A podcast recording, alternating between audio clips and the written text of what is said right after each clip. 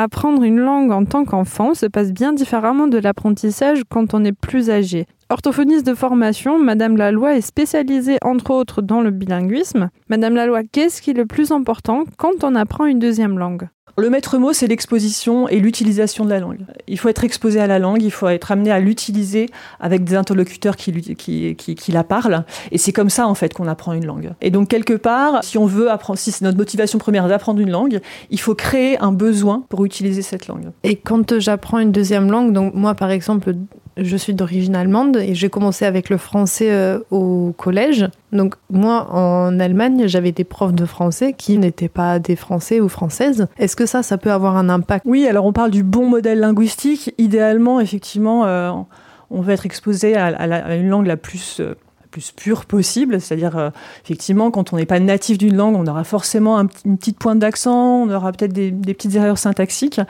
euh, mais je pense pas que ce soit vraiment quelque chose qui influence vraiment la qualité de l'apprentissage.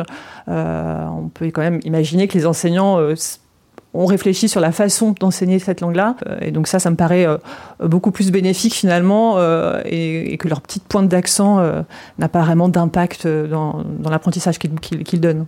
Et si un jour je deviens maman et je décide d'élever mon enfant bilingue, quelle est la meilleure méthode pour faire ceci?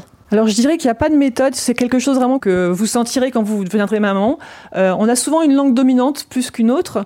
Votre langue maternelle c'est l'allemand, donc a priori naturellement vous aurez envie de parler allemand à, votre enfant. Surtout peut-être quand il sera petit, des moments où c'est plus l'émotion qui passe, euh, les petites chansons, les petites comptines pour euh, consoler son enfant ou éventuellement le gronder quand on est très en colère. En général c'est la langue maternelle qui sort. Après si vous êtes amené à élever votre enfant en France, bah, vous serez dans un contexte francophone. Si c'est la langue de votre, euh, de votre métier. Euh, du coup, toute la journée, vous parlez euh, français. Donc, naturellement, vous allez parler aussi français à votre enfant. Et, ce sera très bien aussi.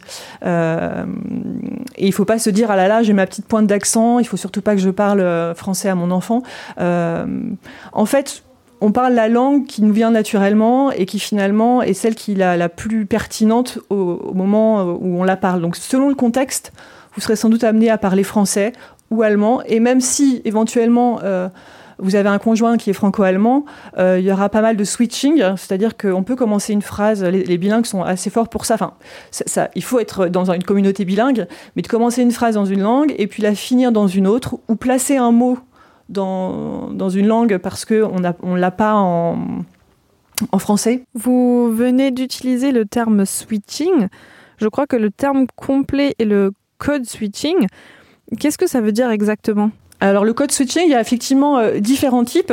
C'est vraiment de passer d'une langue à l'autre, bah, selon le contexte, qui va faire que finalement cette langue-là sera euh, plus euh, pertinente à ce moment-là. Quand on regarde le développement chez l'enfant, on voit que les tout petits font du code switching vraiment par besoin, c'est-à-dire que ils commencent une phrase et puis bah, ce mot-là, ils l'ont pas dans cette langue-là et donc ils vont aller le chercher dans l'autre. Donc c'est vraiment à but de communication. Je veux euh, communiquer mon, besoin, euh, quelque chose. J'ai pas le mot, hop, je vais le chercher dans l'autre langue. Quand les, les, enfants grandissent et deviennent plus adolescents, le code switching, c'est un peu une marque de fabrique, c'est-à-dire, regardez, je suis bilingue euh, et je peux passer d'une langue, langue à l'autre. Et donc c'est un petit peu, euh, voilà, euh, montrer qu'ils peuvent avoir deux langues.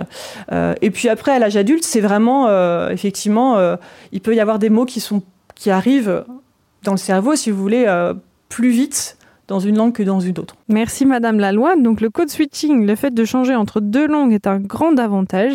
Et quand on est petit, le code switching peut nous aider à exprimer nos besoins. Et quand on est plus âgé, bah, le bilinguisme et le switching sont une possibilité de se démarquer des autres. Pour connaître plus d'avantages du bilinguisme, rendez-vous sur rzn.fr.